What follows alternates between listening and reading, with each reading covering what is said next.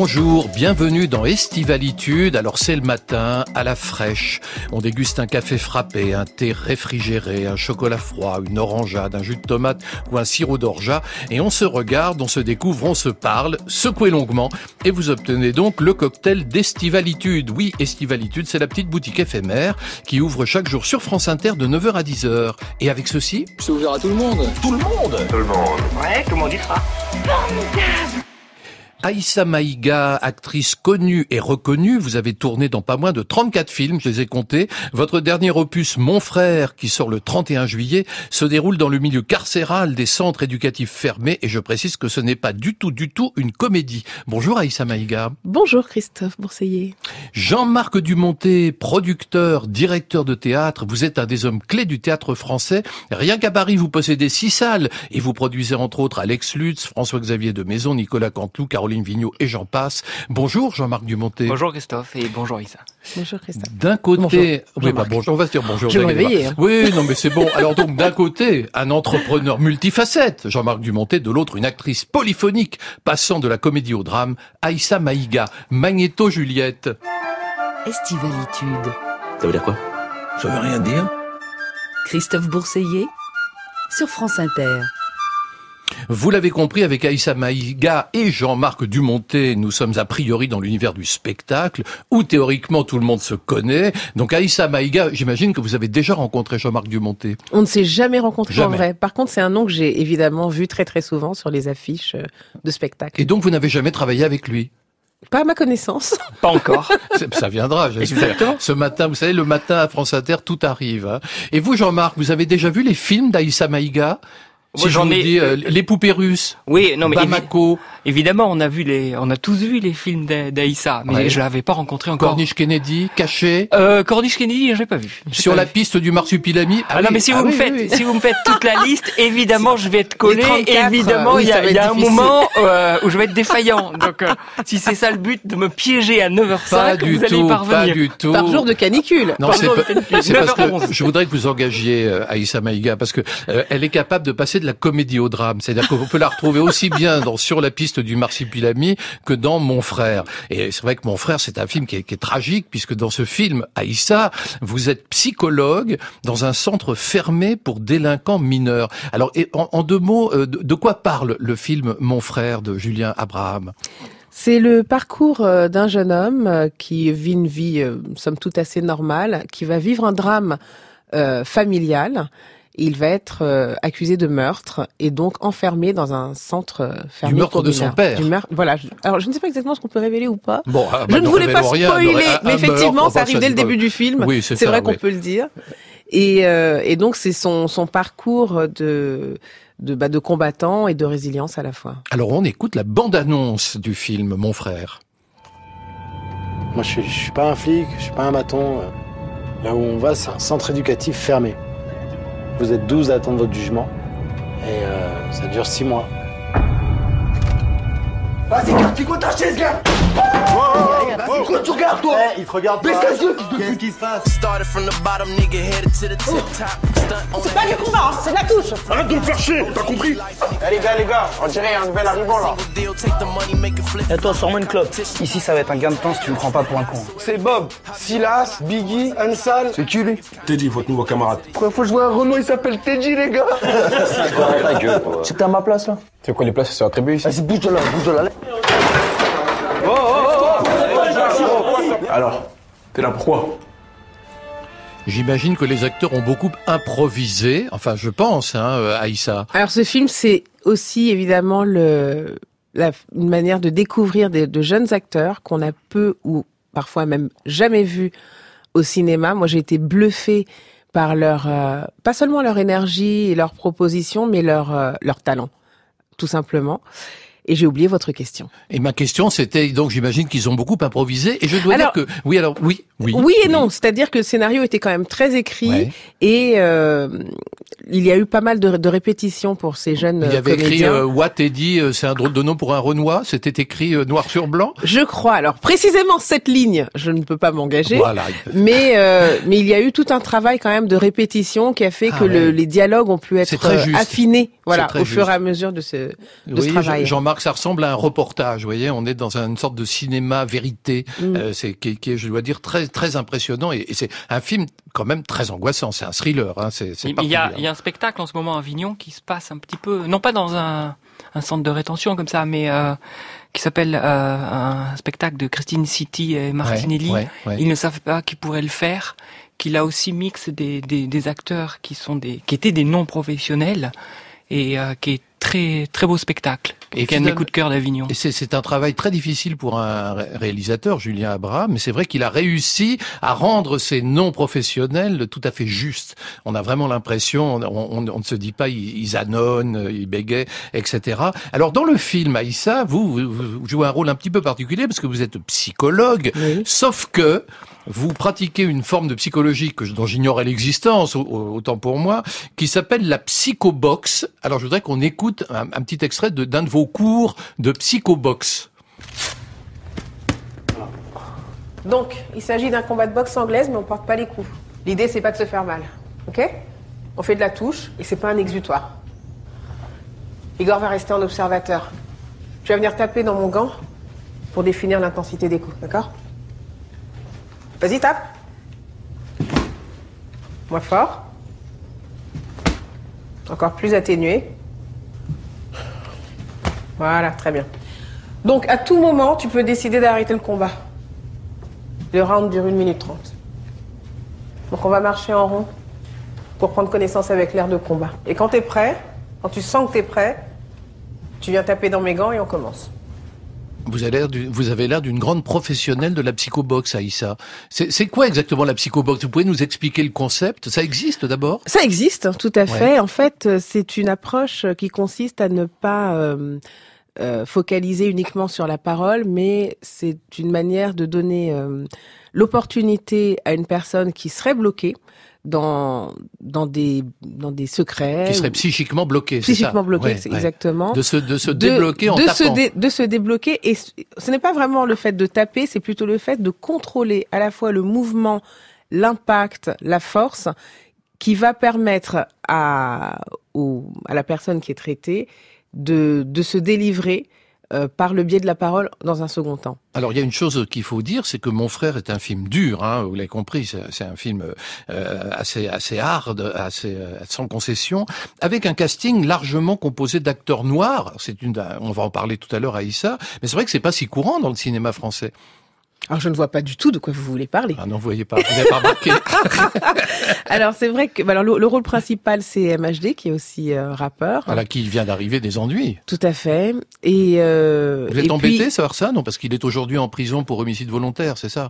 Alors pour le, la qualification exactement, je ne, je la, je ne la Ouais. connais pas. Tout, tout ce que je peux dire, c'est que euh, euh, la justice va faire euh, son travail, voilà, va hein, faire son sûr, travail et que c'est. Je ne peux parler que de ce qui s'est passé sur ce tournage et dire que c'est un jeune homme qui était évidemment, Un- qui est évidemment euh, très doué, Un bon comédien, c'est un ça le très bon comédien et très à l'écoute. De... C'est- C'est un film qui dénonce deux choses, qui dénonce à la fois peut-être le système judiciaire et l'encadrement de, des mineurs, délinquants, et aussi les violences familiales. C'est un film qui parle de ce que c'est que la jeunesse euh, qui est exposée à des violences, à la fois dans, comme vous le disiez, dans le monde familial, mais aussi à l'extérieur. Et c'est vrai que j'ai, je n'ai pas vu de film français sur le milieu carcéral pour les pour les mineurs. Et le scénario était très documenté, très bien écrit, et tout le processus euh, de ce jeune qui part d'un milieu euh, assez protégé euh, de la classe moyenne euh, en France et qui se retrouve avec des jeunes qui sont eux dans des parcours de vie extrêmement difficiles, extrêmement violents.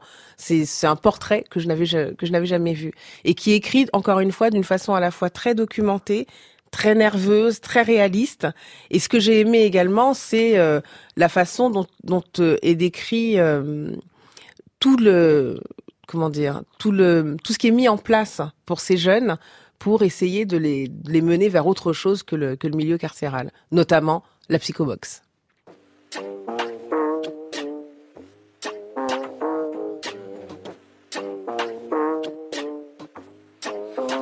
Yeah, yeah, yeah, yeah. Toujours en survêt comme Jurgen Klopp. Ça sent bon, c'est pas une clope. Ça pousse de l'autre côté du globe. C'est réservé aux membres du club. Toujours en survêt comme Jurgen Klopp. Ça sent bon, c'est pas une clope. Ça pousse de l'autre côté du globe. c'est réservé aux membres du club. Banana, cheese, blueberry, elle m'embrasse et je loupe mes rimes. Objectif à peine dévoilé, space, cookie par chef étoilé.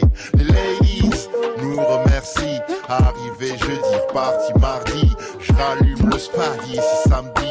Appelle tes amis si si samedi. Yeah, yeah. Toujours en survêt comme Jurgen Klopp. Ça sent bon, c'est pas une clope. Ça pousse de l'autre côté du globe. C'est réservé aux membres du club. Dispensaire à LA. Petit club à Barcelone. Coffee shop à Dame. Je suis brisé comme porte Un nouveau style de locomotive. Ah, protège-toi à nos. Ah, parce qu'il y aura des pogos d'office. Je donnerai aucun de mes bocaux aux flics. Avant l'égalité, on a légalisé. Garantie, l'amour, la quantité, la qualité. La tête, la tête dans les nuages et les avions. Ça fait dix ans que je suis en élévation. Les barreaux qui nous enferment, faudrait que nous les effacions.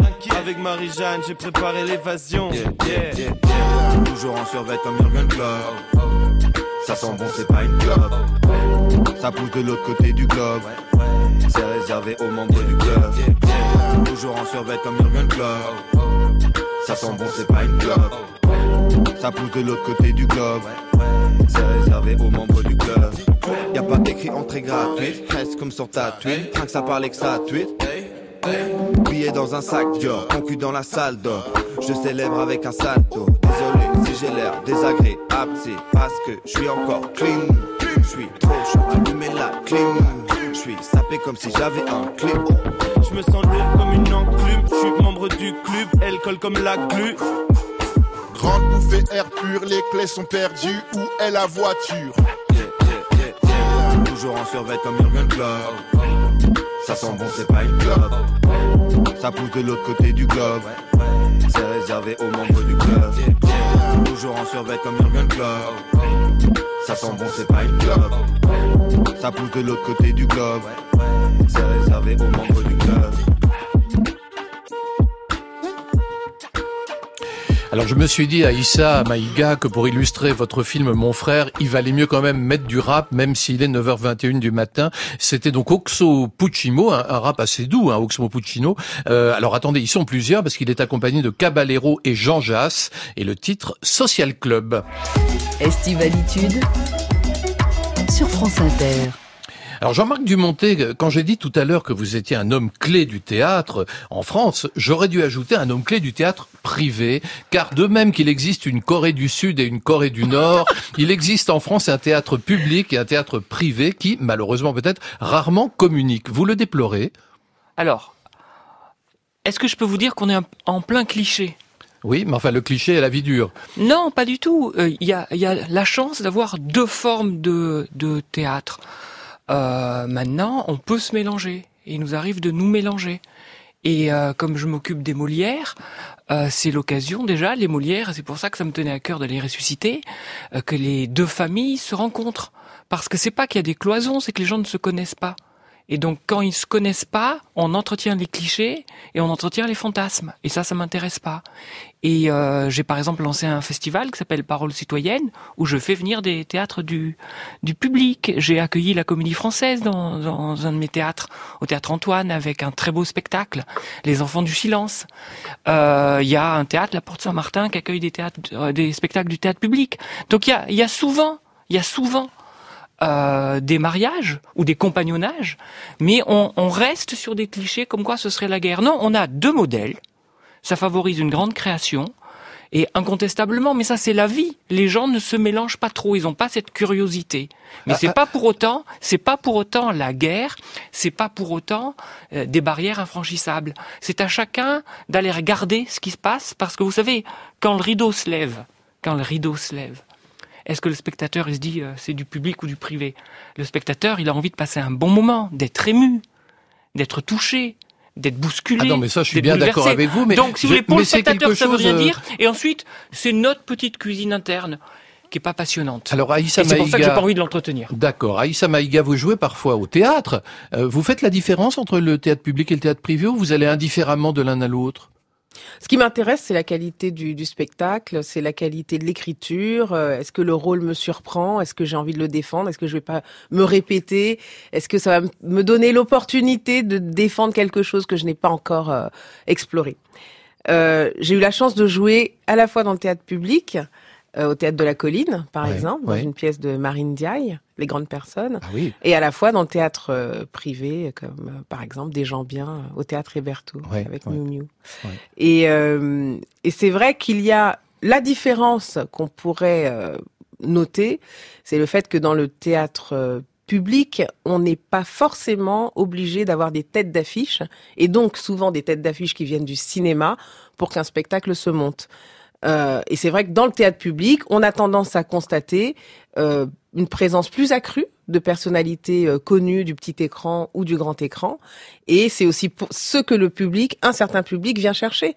Euh, quand on a joué dans cette pièce que je, dont je parlais, euh, des grandes personnes avec Miu Miu, c'est les gens venaient de province, de toute la province, Pour vous voir, vous et par Miu Miu. cars entiers, Mm. pour voir Miu Miu et me découvrir. Mais vous savez, non, je me posais la question parce que moi, je connais personnellement des acteurs dont, dont je tairai le nom par, par charité, euh, mais qui refusent de jouer sur une scène privée parce qu'ils trouvent ça dévalorisant. C'est Oui. une réalité, c'est quelque chose qui existe. Alors que c'est vrai que vu de la salle, on se dit, bah, pas la différence. De toute façon, il y a des acteurs, bons ou mauvais sur scène, de bons spectacles, de mauvais spectacles. Mais c'est vrai qu'il y y a cette Et puis, il y a une autre idée, Jean-Marc Dubonté, selon laquelle on réduit souvent le théâtre privé, dont, dont vous êtes un peu l'empereur, au théâtre, au spectacle comique au boulevard. Alors, le comique est-il encore l'épicentre de ce théâtre euh, privé?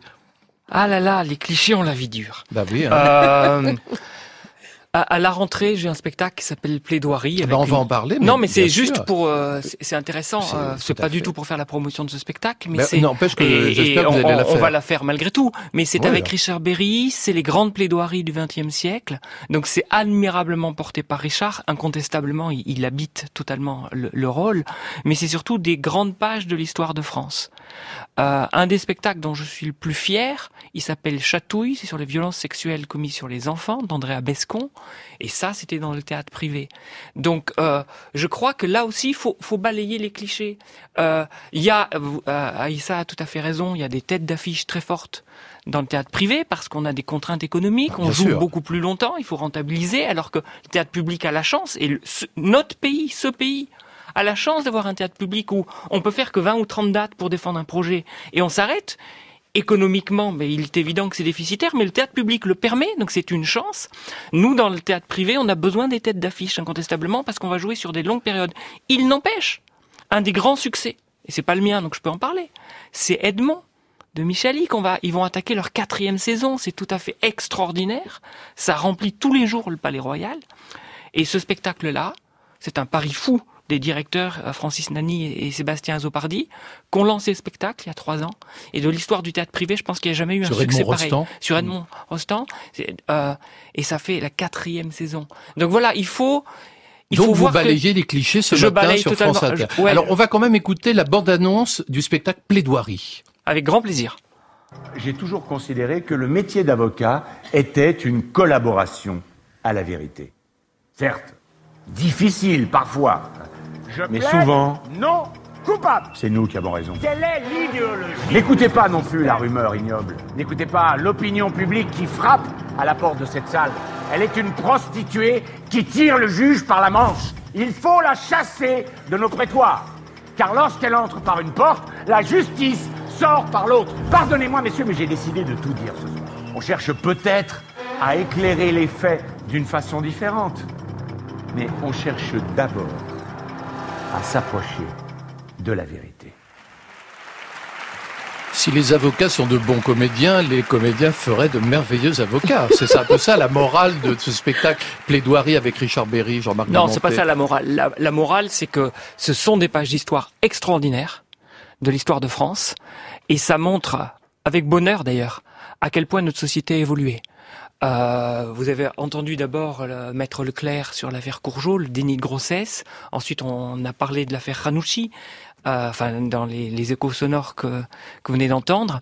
Euh, Il y a aussi euh, euh, la, la question du, du crime d'État avec l'affaire Papon.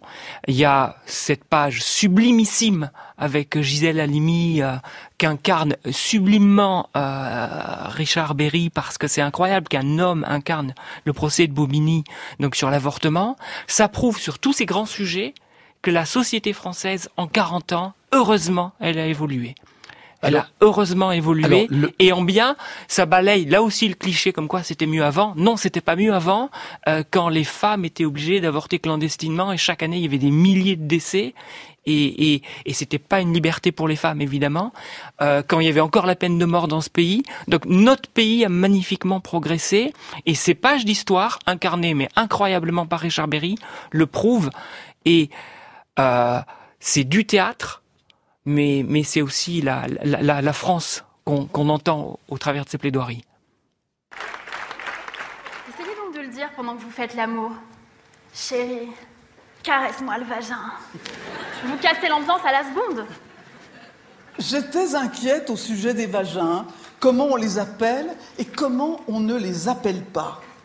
Certaines disent le minou. Une femme m'a raconté que sa mère n'arrêtait pas de dire à sa fille Chérie, ne mets pas de culotte sous ton pyjama, tu dois t'aérer le minou.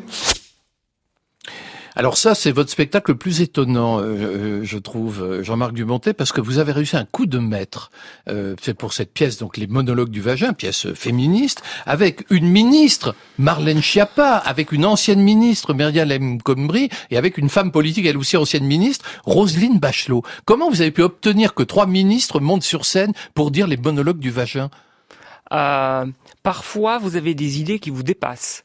Euh, j'ai un festival dont je vous ai parlé qui s'appelle Parole citoyenne. C'était la première édition avec des, des, grands spectacles. On a parlé de chatouille un tout petit peu, donc sur la, les violences sexuelles commises sur les enfants. Il y avait un spectacle sur les migrants, il y avait un spectacle sur l'antisémitisme. Et je voulais absolument faire effectivement les monologues du vagin. Et, j'en ai un peu assez que les, les politiques s'emparent de la journée de la femme, donc de la cause des femmes, le 8 mars. Pour moi, c'est, ça doit être permanent. Ça doit être permanent. Et euh, j'avais demandé donc à, à Marlène Schiappa parce que euh, comme dans dans une autre vie ou dans une même vie, euh, j'ai j'ai euh, j'ai eu la chance de vivre cette épopée incroyable qui était la campagne de Macron. Euh, J'avais demandé à Marlène de venir jouer le 7 mars les monologues et le 8 mars je le faisais avec Muriel Robin les, les, monologues à Bobino. Et, euh, et, Marlène tout de suite a dit oui, mais je voudrais le faire comme ça soit euh, incontestable idéologiquement et politiquement. Je veux le faire avec une personnalité de droite et puis une personnalité de gauche. Donc elle a sollicité El Khomri, Myriam El Khomri, elle a sollicité euh, Roselyne Bachelot. Et elles ont fait ce trio. Ça s'est décidé en, en un rien de temps. Et ça a été un tsunami médiatique. C'est-à-dire que euh, mon festival qui s'appelait Parole citoyenne, personne n'en parlait, tout le monde parlait de cette soirée. Et c'était assez incroyable parce que bah, vous connaissez cette pièce, le, le, propos est assez cru, le propos était assez cru, et porté par des politiques, ça avait une dimension incroyable. Et ce soir-là, Myriam El Khomri avait fait venir des dames de trappe qui n'avaient jamais assisté à un spectacle. Et ça, dans notre histoire, c'était un moment euh, très émouvant euh, parce qu'on abordait de façon très crue un, un, un, sujet fort avec des gens qui n'étaient pas habitués à aller au théâtre. Donc ce soir-là, ça a permis ça. Et, et rien que pour ça, c'était une, une, expérience que je suis très heureux d'avoir réalisée. Voilà, Jean-Marc Dumontet, homme de théâtre engagé. Come my love, come and shine with your light on me. Come and play with the chimes in the belfry. Come with me and hold me in your arms. Let me feel your tenderness and your warmth. Mm. When the rain is falling hard mm. and the storm is far from over. Lady love, that's you. You give me warmth in night. You take away my sadness. Oh, lady darling, it's true. I'll give my world to you. Let me show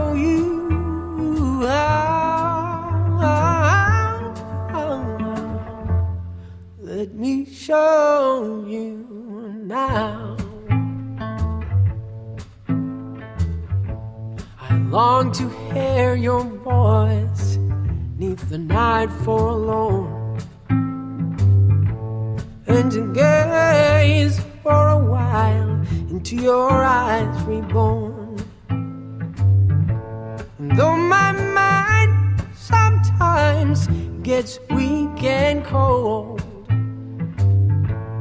you remain like a song in my heart and soul.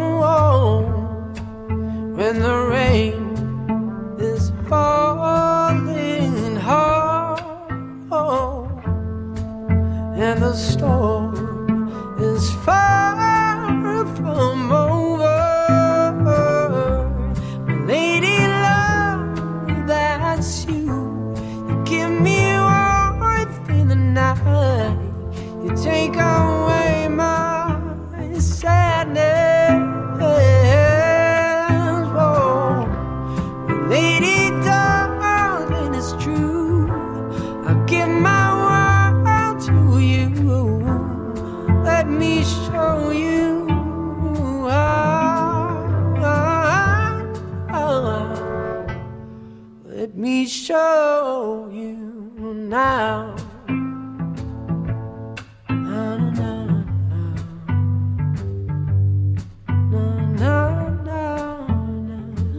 Ça, c'est très estival, je trouve. hein. Vous savez que Pascal, le philosophe, alors là, on part dans des hauteurs, disait l'homme est un roseau pensant, et c'est justement le trio Roseau, accompagnant le chanteur folk Ole Nyman dans Heart and Soul. Mes invités ce matin, Aïssa Maïga et Jean-Marc Dumonté. France Inter. Estivalitude. Christophe Bourseiller. Aïssa Maïga, la, la politique, vous êtes tombé dedans très très jeune. Je, je crois savoir que vous êtes né à Dakar, au, au Sénégal, et votre père, euh, Mohamed Maïga, était un célèbre journaliste malien, c'est ça? Absolument. Bon, ça, je m'en rendais pas vraiment compte hein, quand j'étais petite. Ce dont je m'apercevais, c'est qu'il voyageait énormément et qu'il était très absent euh, parce qu'il se rendait euh, beaucoup sur le continent africain. Et euh, c'est après son décès, lorsque j'avais euh, 8 ans et demi, lui-même étant mort à l'âge de 33 ans, donc très jeune, que j'ai découvert d'une certaine, certaine manière qui était mon père. Alors donc c'était, il était proche du président du Burkina Faso, Thomas Sankara, qui est mort également, et il, il se pourrait que votre père soit mort dans des circonstances troubles. Oui, il est euh, mort. Il aurait été euh, empoisonné, c'est ça? Voilà. Et Thomas Sankara, dont vous parlez, c'est un petit peu le Che Guevara Tout fait, africain. africain, oui. C'est une figure qui reste, euh, alors qu'il est décédé en 1987, qui reste euh, une grande figure euh, africaine qui inspire euh, les jeunesses de différents pays sur le continent et parfois, parfois même hors du continent. C'était un humaniste, un féministe, un écologiste. C'était une personne assez euh, flamboyante de, de l'étoffe des grands. Euh, il se trouve qu'il était militaire et euh, que mon père l'a rencontré, euh, d'après mes sources, à la fin des années 70, alors même que euh, Thomas Sankara revenait de sa formation militaire à Madagascar. C'était un militaire qui lisait, qui disait qu'un militaire sans formation politique n'était qu'un tueur en puissance. Et euh, c'est quelqu'un qui avait à cœur de changer la donne, de changer les choses et d'améliorer euh, aussi bien le quotidien que le destin euh, de son pays et, et même au-delà des, des frontières euh, du Burkina Faso, puisque c'était un panafricaniste, ce que mon père était également. Alors vous venez euh, en France très jeune, à l'âge de 4 ans, vous débarquez, vous faites vos études, on va passer sur les études. Ce qui est important, c'est qu'adolescente, vous allez découvrir la comédie musicale avec une prof de théâtre qui vous, qui vous éveille. Avec Daisy Faye, qui Voilà, nous des, écoute peut-être. Daisy Faye. Bonjour Daisy Faye. Et là se pose un problème de casting. Hein, vous le dites vous-même. Vous dites quand j'ai mis un pied dans ce métier, la couleur de ma peau est devenue une question centrale. C'est-à-dire que si par exemple on vous propose, vous, lisez un scénario dans lequel on dit Alice est infirmière, on engagera systématiquement qu'une comédienne blanche. C'est ça l'idée?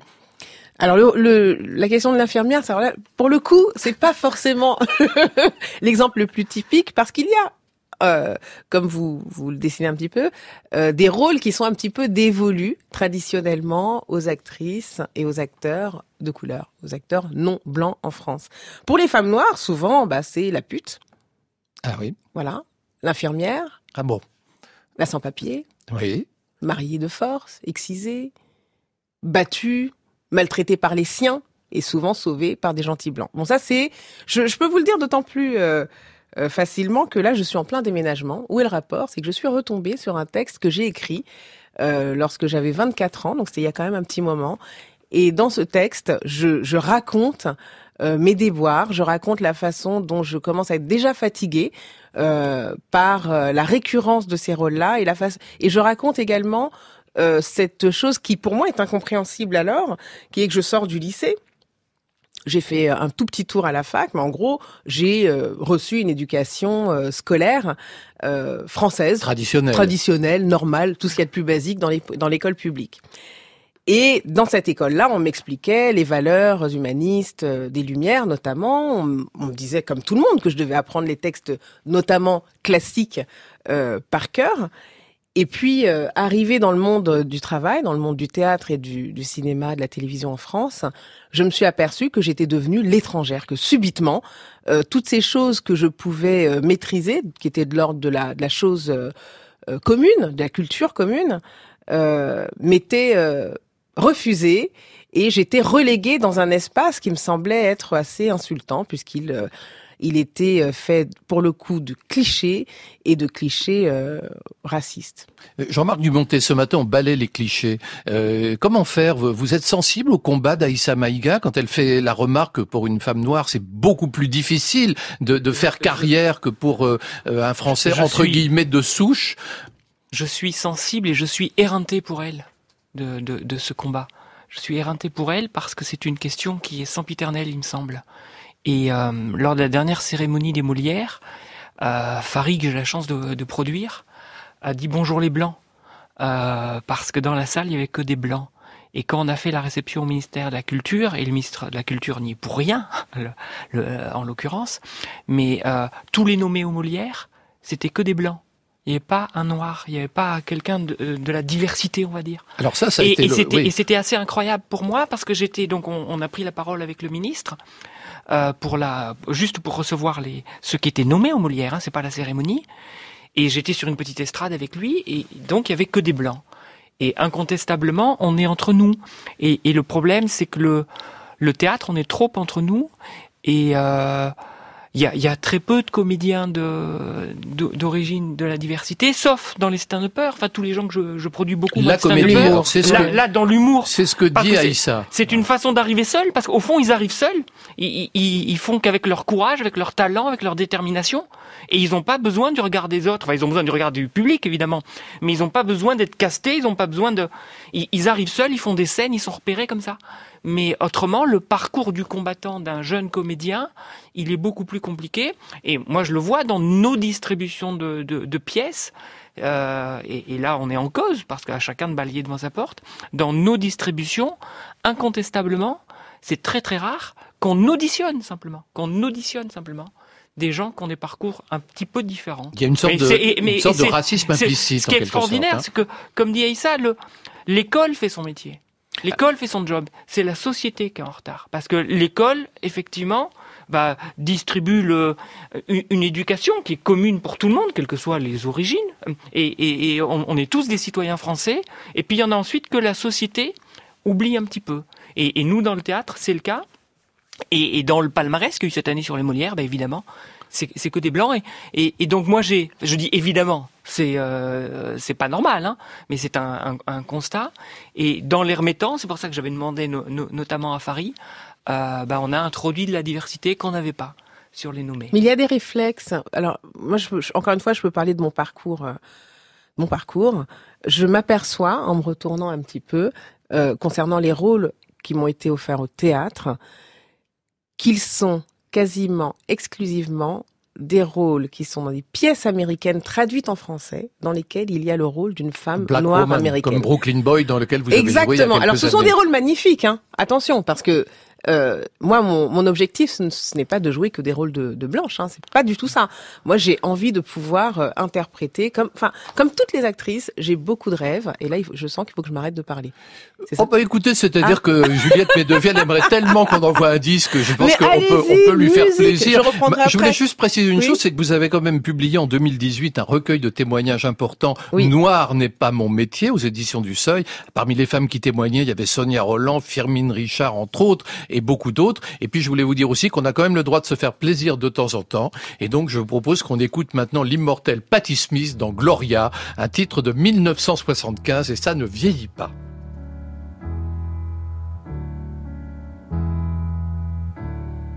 Jesus died for somebody's sins, but not mine.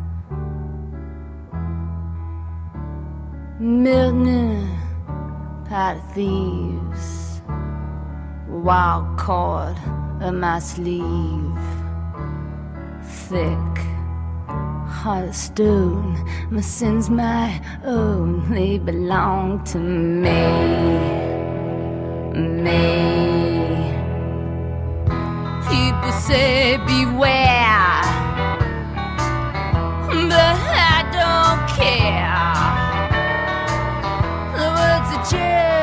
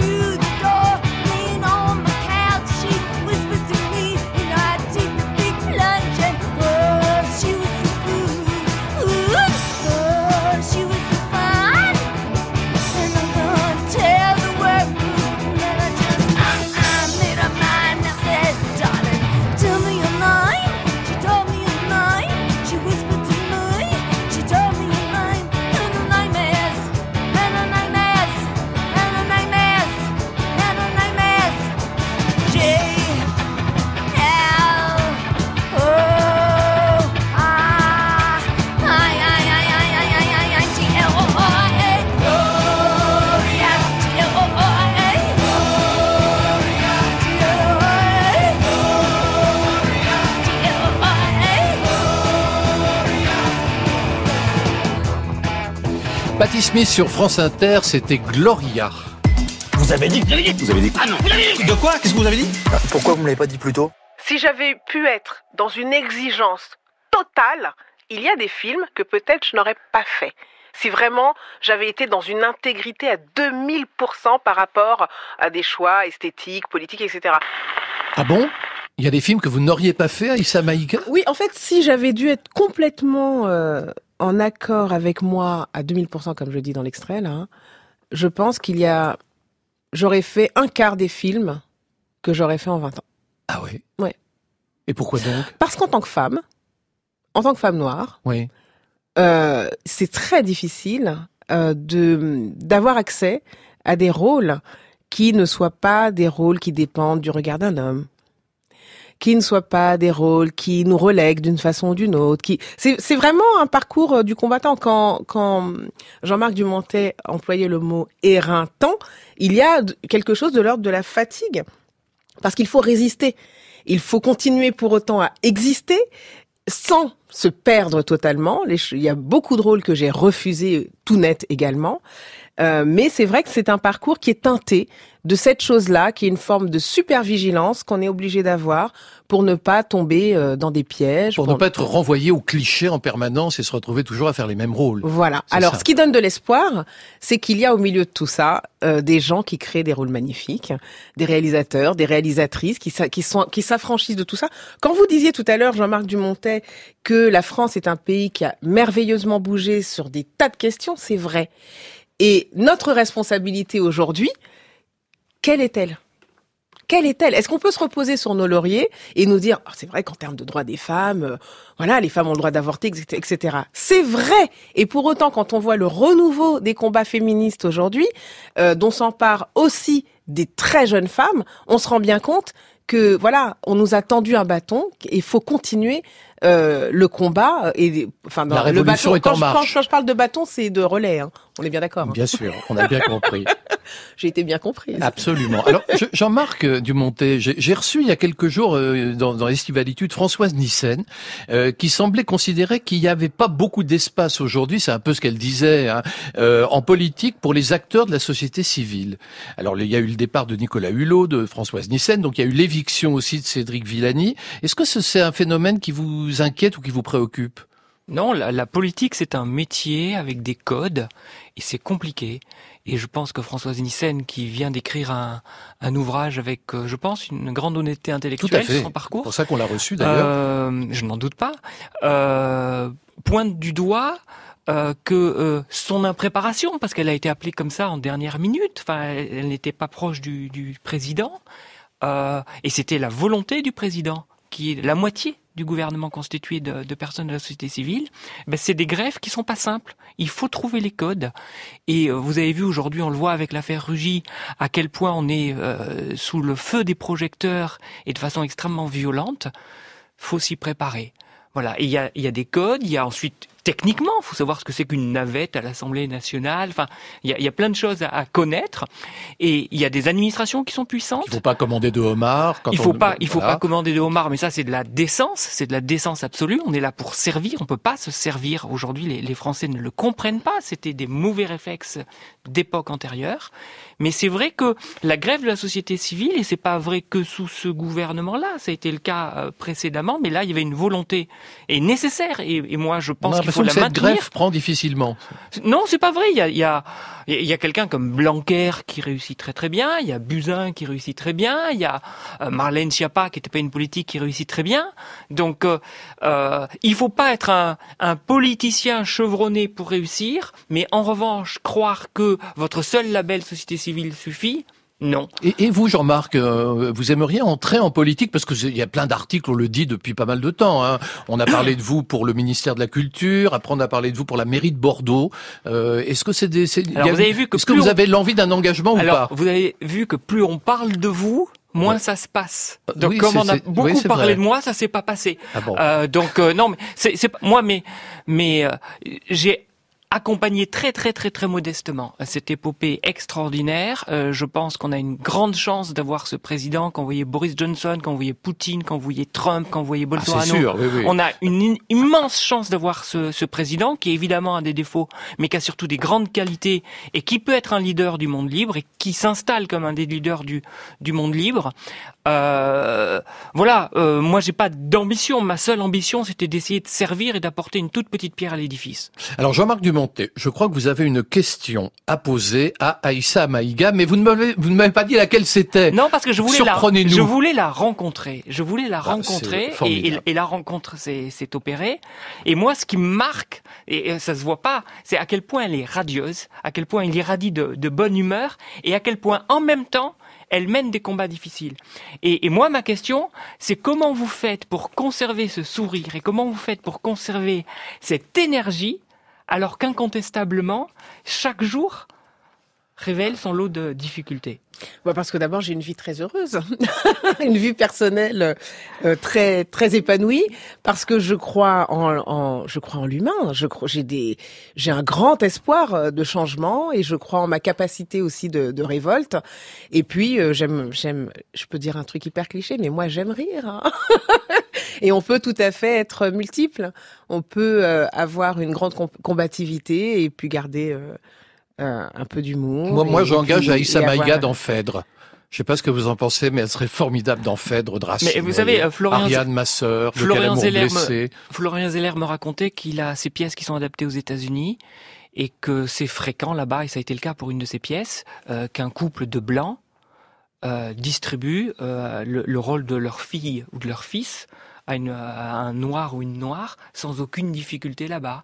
Donc il y a des combats à mener. Vous parliez de relais tout à l'heure. Incontestablement, faut qu'on faut que les relais se passent.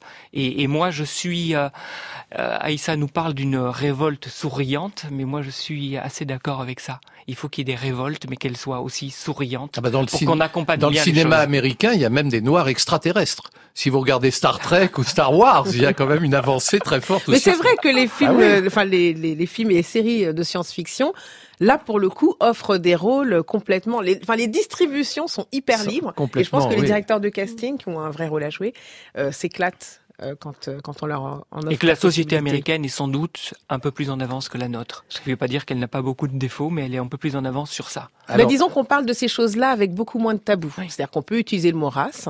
Quand on leur dit que la, le mot race a été effacé de la Constitution en France, euh, ils nous disent, mais on sait bien que d'un point de vue biologique, les races n'existent pas, mais d'un point de vue euh, des dynamiques sociales, elles existent toujours. Donc pourquoi effacer ce mot? Pourquoi refuser d'en parler de façon très claire, frontale, et euh, voire peut-être déculpabiliser Aïssa Maïga, alors Jean-Marc, je vous demanderai de répondre relativement brièvement. Vous avez une question à poser à Jean-Pierre Dumonté. Jean-Marc. Pourquoi je vous appelle Jean Qu'est-ce que Je je, pas, craque là pourquoi pas. Je Mais parce qu'il prépare l'émission Mais si elle doit, d'après. si Je elle doit craque. poser une question à Jean-Pierre Dumonté, allez-y. Donc Jean-Marc. Oui, comment- Françoise non, mais. Alors une question très basique, mais alors parce que moi j'ai j'ai connu beaucoup de gens qui voulaient devenir acteurs, chanteurs, etc. Comment, à quel moment on pense à devenir producteur de théâtre? On ne vient pas. J'ai rencontré un magnifique spectacle il y a 25 ans qui s'appelait La Java des Mémoires en Lot-et-Garonne, la compagnie Roger Louret, et je me suis dit je vais les aider. Et c'était pas mon métier. Et ensuite j'ai rencontré quelqu'un en 98 qui s'appelait Nicolas Canteloup, et on s'est dit tiens on va travailler ensemble parce qu'on pensait qu'avec beaucoup de travail on arriverait peut-être à faire quelque chose. Donc ça s'est produit comme ça et très très naturellement. Et puis moi j'avais d'autres métiers que j'ai abandonnés il y a une petite dizaine d'années pour me, me concentrer sur un métier qui me passionne et qui est, qui est grisant. Vous faisiez quoi? Moi, j'avais des agences de communication, j'avais un journal avez- économique à Bordeaux. Enfin, Vous, voilà, avez, vous avez été un industriel du pins? Oui, oui, j'ai gagné. J'ai gagné beaucoup Vous avez d'argent. fait mais fortune dans le pins. C'est comme ça, c'est comme ça que j'ai produit la première pièce qui s'appelait La Java des mémoires. Exactement. Alors, je, je- très rapidement, euh, Aïssa Maïga, je vous ai demandé le son qui vous résumait. Alors, merci pour ce son. On l'écoute. Pourrait même l'écouter des heures. Ah, ça, c'est France Inter deviendrait la radio zen qui passerait sans fin des- le bruit des vagues sur les rochers, puisque tel est ce son magnifique, qui n'a rien à voir, Aïssa, avec le son de Jean-Marc Dumontet, parce que vous, c'est un son très différent. Écoutons-le. And so, my fellow Americans, Ainsi, mes concitoyens américains, what your country ne demandez can pas do ce que for votre you. pays peut faire pour vous. Ask what you Demandez can ce do que for vous your pouvez faire pour votre pays.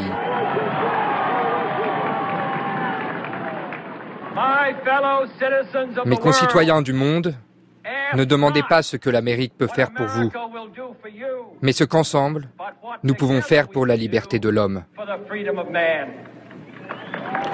Alors, c'est qui, Jean-Marc Dumontet Bah, c'est l'investiture de Kennedy, c'est il y a 58 ans. 20 janvier C'est- 1961. Ouais, c'est il y a très longtemps.